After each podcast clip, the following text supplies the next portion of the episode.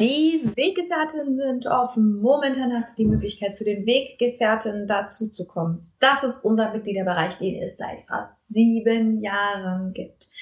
Wir begleiten dich in die friedvolle Elternschaft. Es ist der größte Mitgliederbereich für friedvolle Elternschaft im deutschsprachigen Raum. Er hat momentan über 1000 Mitglieder. Wir begleiten dich mit jeder Woche Input, mit zwölf Monatsthemen, von denen wir wissen, dass das die Kernthemen sind, mit ExpertInnen und vor allem mit einer moderierten Community, die dich wirklich versteht, die dich wirklich unterstützt, auch wenn und weil du unperfekt bist. Wenn du Bock hast, mit dazu zu kommen, kannst du uns sieben Tage komplett kostenlos kennenlernen. Du findest uns unter derkompass.org slash Weggefährtin derkompass.org slash Weggefährtin kannst komplett kostenlos dazukommen und dich einfach erstmal umschauen.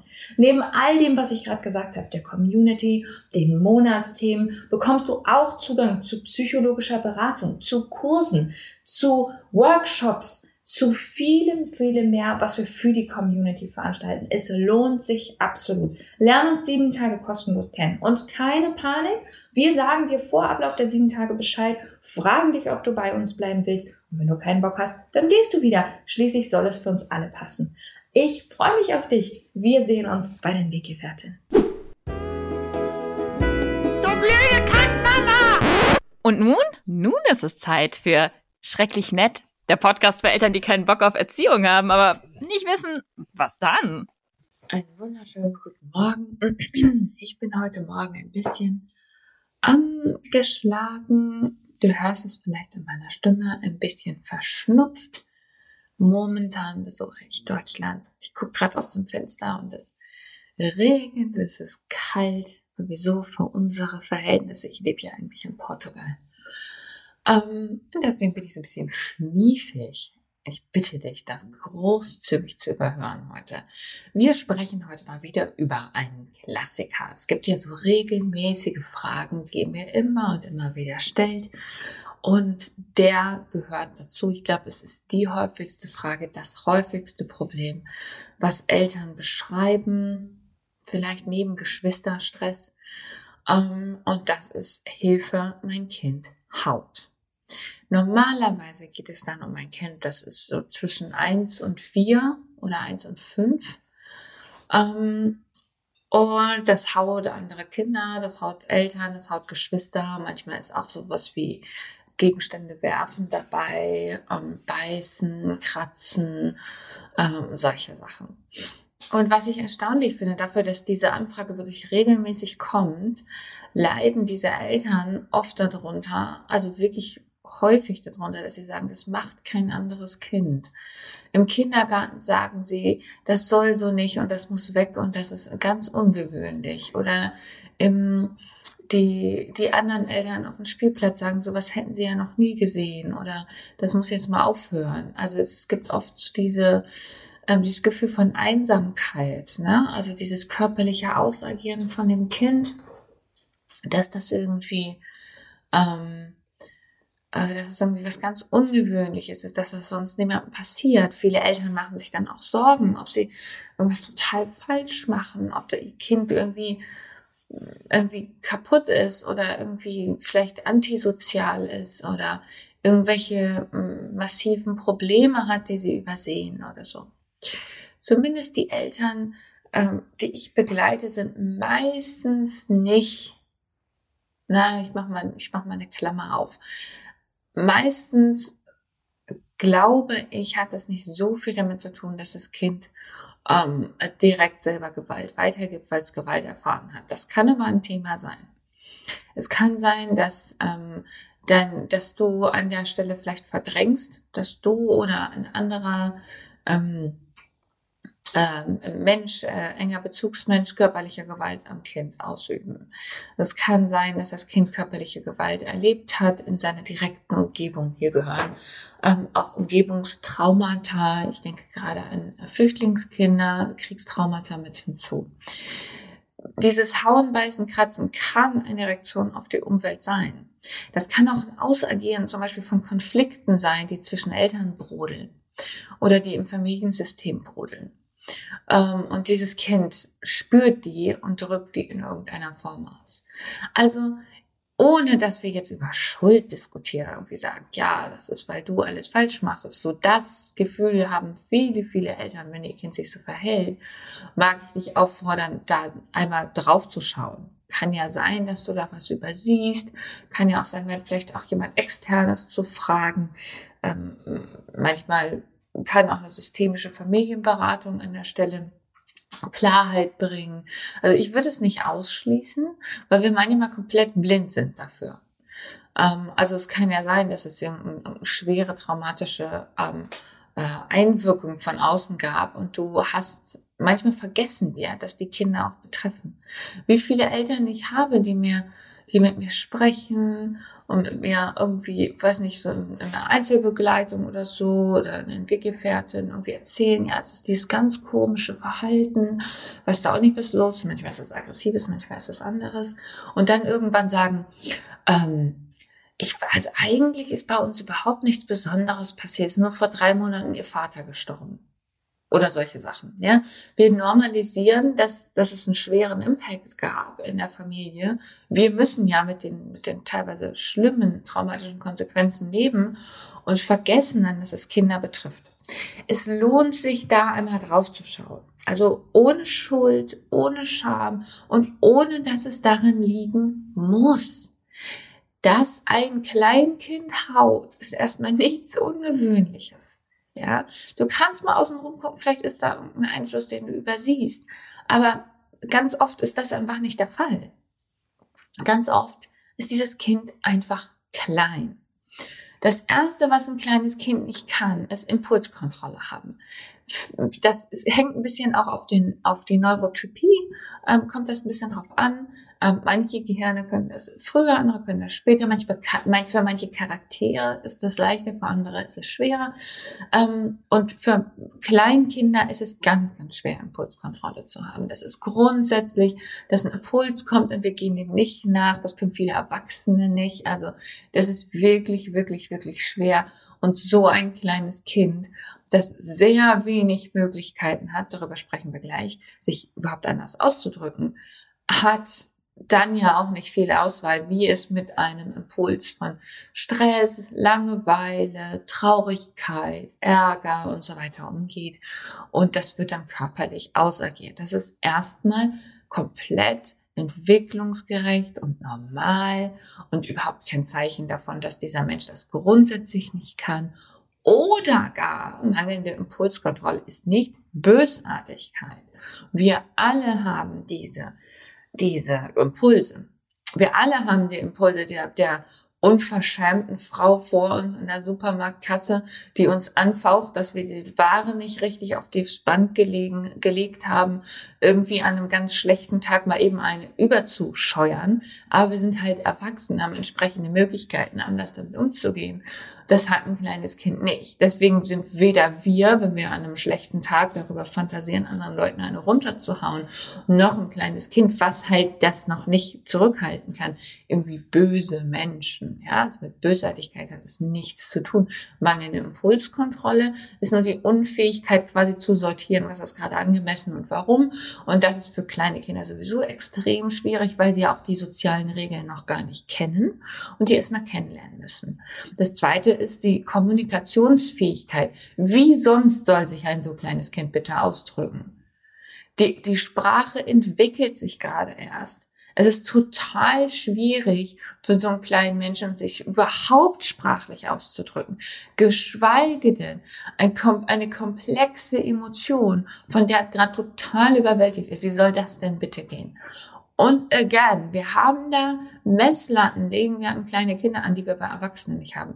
Wir wissen auch bei Erwachsenen, wenn wir emotional überwältigt sind, dass wir nicht mal gut ausdrücken können, wie es uns geht, oder dass wir einen Moment brauchen, dass wir erstmal wieder runterkommen müssen, dass wir dass uns das ganz schwer fällt. Ich übe das mit Eltern, dieses Verhalten. Warum setzt, also warum setzen wir das bei einem kleinen Kind an, das gar nicht die sprachlichen Möglichkeiten hat? Ähm, also das finde ich einfach unfair. Es ist wirklich unfair zu verlangen, dass ein so kleines Kind sich da sprachlich komplex ausdrücken kann. Hinzu kommt ja auch, dass es ja auch abstrakte, komplexe Themen sind, über die eigenen Emotionen zu sprechen, über die eigenen Bedürfnisse zu sprechen, über die Enttäuschung oder den Frust oder was auch immer das Kind gerade fühlt. Again, viele Erwachsene können das nicht. Ich glaube auch, dass uns das deswegen oft triggert, dieses Verhalten, weil wir halt selber diesen Lernprozess nicht hinter uns haben, wie man damit konstruktiver umgeht. Wir können es halt unterdrücken. Ähm, genau, das ist das Zweite. Also das Kind hat gar keine anderen kommunikativen Möglichkeiten. Drittens, ich habe es eben schon gesagt, wenn wir Bösartigkeit unterstellen und wenn wir dann irgendwie sagen, das Kind ist böse, das Kind ist doof oder entsetzt sind oder ähm, das muss gar nicht laut ausgesprochen werden oder Strafen, ja, das sind dann oft die Dinge, die wir tun, weil wir davon ausgehen, dass es was Böses, das muss weg.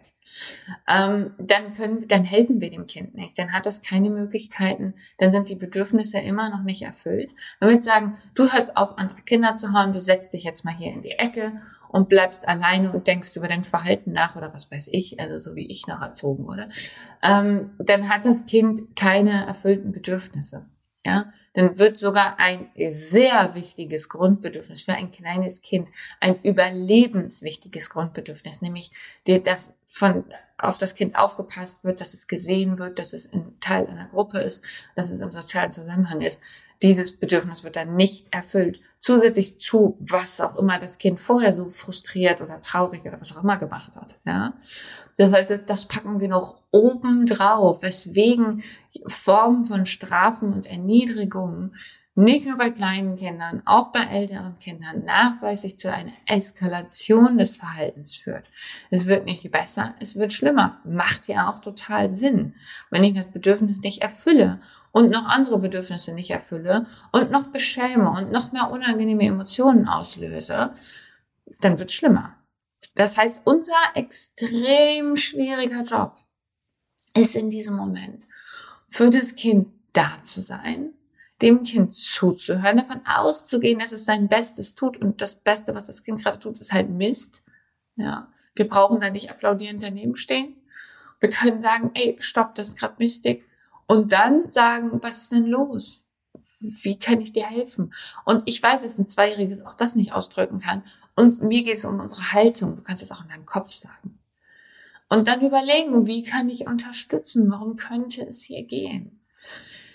Je weniger Abwertung, je weniger Stress ich in die Situation bringe, desto eher wird das Verhalten weggehen. Und ich weiß, dass diese Idee viele Leute extrem sauer macht.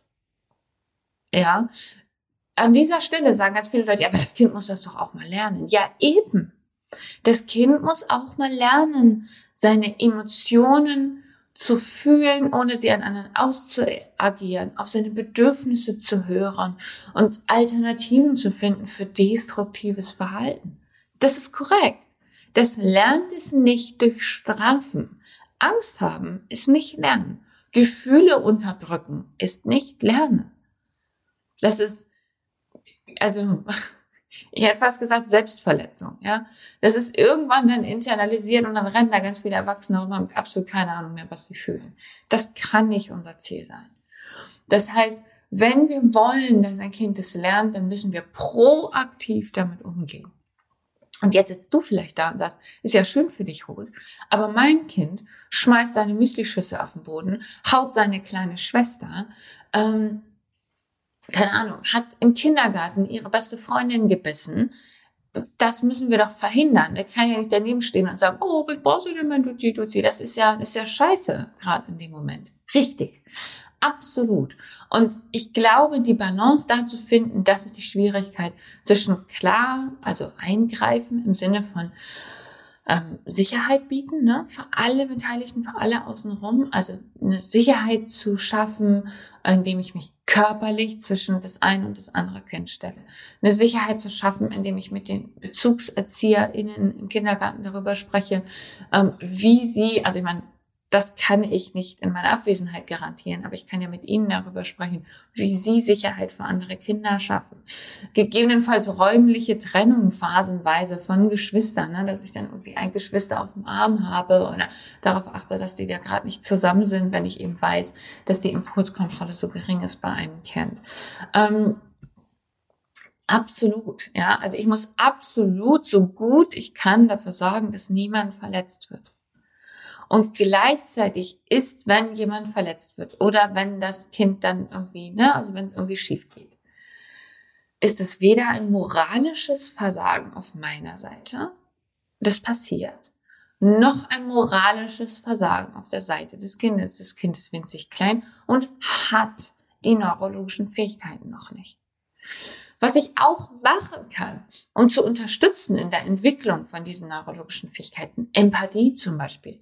Wenn wir über sehr kleine Kinder reden, ein, zwei, drei Jahre alt, dann ist die Empathieentwicklung einfach auch noch nicht so vollständig vorhanden. Ja? Also dann ist es für das Kind einfach noch wahnsinnig schwer, sich in andere Leute hineinzuversetzen. Dafür braucht es eine Fähigkeit, die heißt Theory of Mind, also die Fähigkeit zu verstehen, dass andere Leute eine eigene Innenwelt haben, einen eigenen Blickwinkel auf die Welt, eine eigene Perspektive und eigene Gefühle, die ich vielleicht gar nicht kenne und die ich gar nicht fühlen kann. So, ne? Das heißt, wenn ich meinem Kind dabei helfen möchte, wenn es, wenn es, was es einfach völlig entwicklungsgerecht noch nicht kann, dann kann ich das zum Beispiel übersetzen. Also ich kann dann sagen, stopp, halt, mich dazwischen stellen und sagen, schau, das Kind weint, ich glaube, das hat ihm oder ihr wehgetan. Ähm, oder ich kann darauf hinweisen, dass das vielleicht für jemand anderes unangenehm ist, wenn wir bestimmte Sachen machen. Ne? Wir können ähm, helfen und das andere Kind fragen und sagen, oh, war das gerade noch für dich okay? Wie geht's dir damit gerade? Ähm, und damit meine ich nicht so ein pädagogisches, jetzt entschuldige dich oder so Kram. Ne? Also das finde ich nicht hilfreich, sondern wirklich echte Empathie aufbringen und modellieren und zeigen und helfen zu übersetzen und zu sagen, schau, wenn du dieses Kind haust, dann tut das dem Kind weh.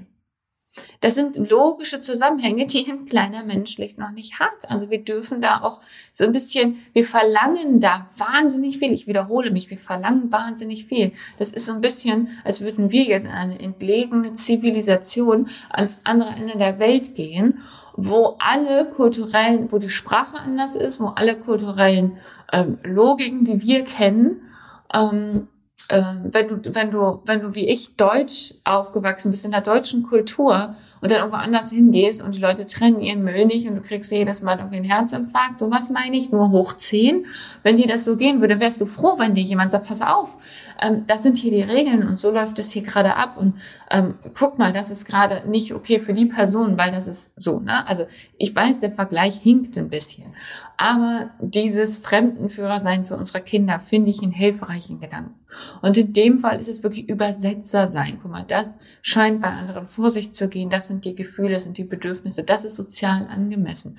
Nur, dass du informiert bist. Wir können von so kleinen Kindern das schlicht nicht erwarten. Viele kleine Kinder können das relativ gut. Manche haben eine gute Impulskontrolle. Manche sind einfach schlicht sehr, sehr angepasst äh, und möchten anderen gefallen und das ist dann irgendwie wichtiger für sie in dem Moment. Manche haben eine sehr hohe Gehirnreife sehr früh ähm, und viele können es eben dann auch nicht und müssen das erstmal lernen und das ist total normal. Unser Job ist, ihnen Empathie zu schenken, ihnen zu helfen, zu unterstützen und gleichzeitig, und das ist die Schwierigkeit, zu schützen zu schützen und da zu sein, gerade wenn es um andere kleine Kinder geht, die natürlich auch Schutz brauchen. Das muss auch unser Job sein, ähm, auf andere Kinder mitzuachten, aber gegebenenfalls auch anderen Erwachsenen zu helfen oder dafür zu sorgen, dass unser, unser, unsere innere Einrichtung nicht zertrümmert wird. Was die Ursachen angeht, das wiederhole ich nochmal, was ich am Anfang gesagt habe, ich glaube, dass bei den HörerInnen dieses Podcasts das nicht so häufig ist, aber es kann gut sein, dass es einen Stress von außenrum gibt, einen traumatischen Impact gibt, dass es jemand anderes gibt, der gewaltvoll mit dem Kind umgeht. Ähm, und das müssen wir, also das müssen wir in den Kontext mit reinnehmen. Wir können schlicht nicht von dem Kind erwarten, dass es gesund reagiert auf ungesunde Umstände. Und da mag ich dich ermutigen, dir da wirklich auch Unterstützung zu holen. Systemische Familientherapie, Kinder- und JugendpsychologInnen, die nicht darauf gucken, wie kaputt das Kind ist, sondern wirklich auf das System schauen und unterstützen in solchen Fällen. Es kann aber auch gut sein, dass das völlig entwicklungsgerecht ist, dass das eine Phase ist, in der das Kind ähm, diese Dinge lernen muss. Oh, einen wichtigen Grund habe ich vergessen. Ein wichtiger Grund, warum Kinder hauen, kann nämlich sein, dass es ist nicht außen also ein Außeneinfluss. Es muss auch nicht sein, dass das Kind gerade frustriert ist und noch nicht mit diesen Emotionen umgehen kann. Es kann auch sein, dass das Kind neugierig ist und Dinge ausprobiert. Das kann ein Lerneffekt sein. Wenn Empathie, Empathie und Theory of Mind noch nicht so entwickelt sind, ähm, dann ist es ja ein bisschen so wie Spielen mit einem Gegenstand. Wenn man jemand anderes haut und die, und die Person reagiert. Und keine Kinder sind sehr begeisterte WissenschaftlerInnen und versuchen die ganze Zeit irgendwie rauszufinden, was passiert in ihrer Welt. Das heißt, es kann auch wirklich ein neugieriger Lernprozess sein, wo again das Lernen nicht stattfindet, indem ich beschäme, bedrohe, bestrafe, also Selbstgewalt ausübe, sondern indem ich erkläre, indem ich Alternativen biete, indem ich helfe zu verstehen, was hier gerade los ist und natürlich konsequent schütze. So, ich glaube, das war ein, ein ähm, vollständiger Überblick. Ich hoffe, ich habe keinen wichtigen Aspekt vergessen. Wenn ja, dann schreib mir super gerne info at derkompass.org. Ähm, schreib mir mal, erzähl mir mal, wie es dir mit unserer Folge geht. Ich bin immer so begeistert von eurem Feedback und euren Fragen. Ähm, und ich glaube, einen wichtigen Teil möchte ich zum Abschluss noch sagen, das ändert sich. Diese, Kle diese Phasen von Kleinkindern sind ganz normal und die ändern sich. Ähm, das, das wird dann besser. Viele Menschen, die von Anfang an wenig Impulskontrolle haben, werden nie die super ausgeglichenen und emotionalen Typen mehr. Aber es werden andere Strategien hinzukommen. Und je mehr du unterstützt und liebevoll andere Strategien zeigst und je weniger Stress du da drauf bringst, desto schneller kann sich das auch ändern. Ich wünsche dir noch einen wunderschönen, hoffentlich nicht ganz so regnerischen Tag. Wir hören uns beim nächsten Mal.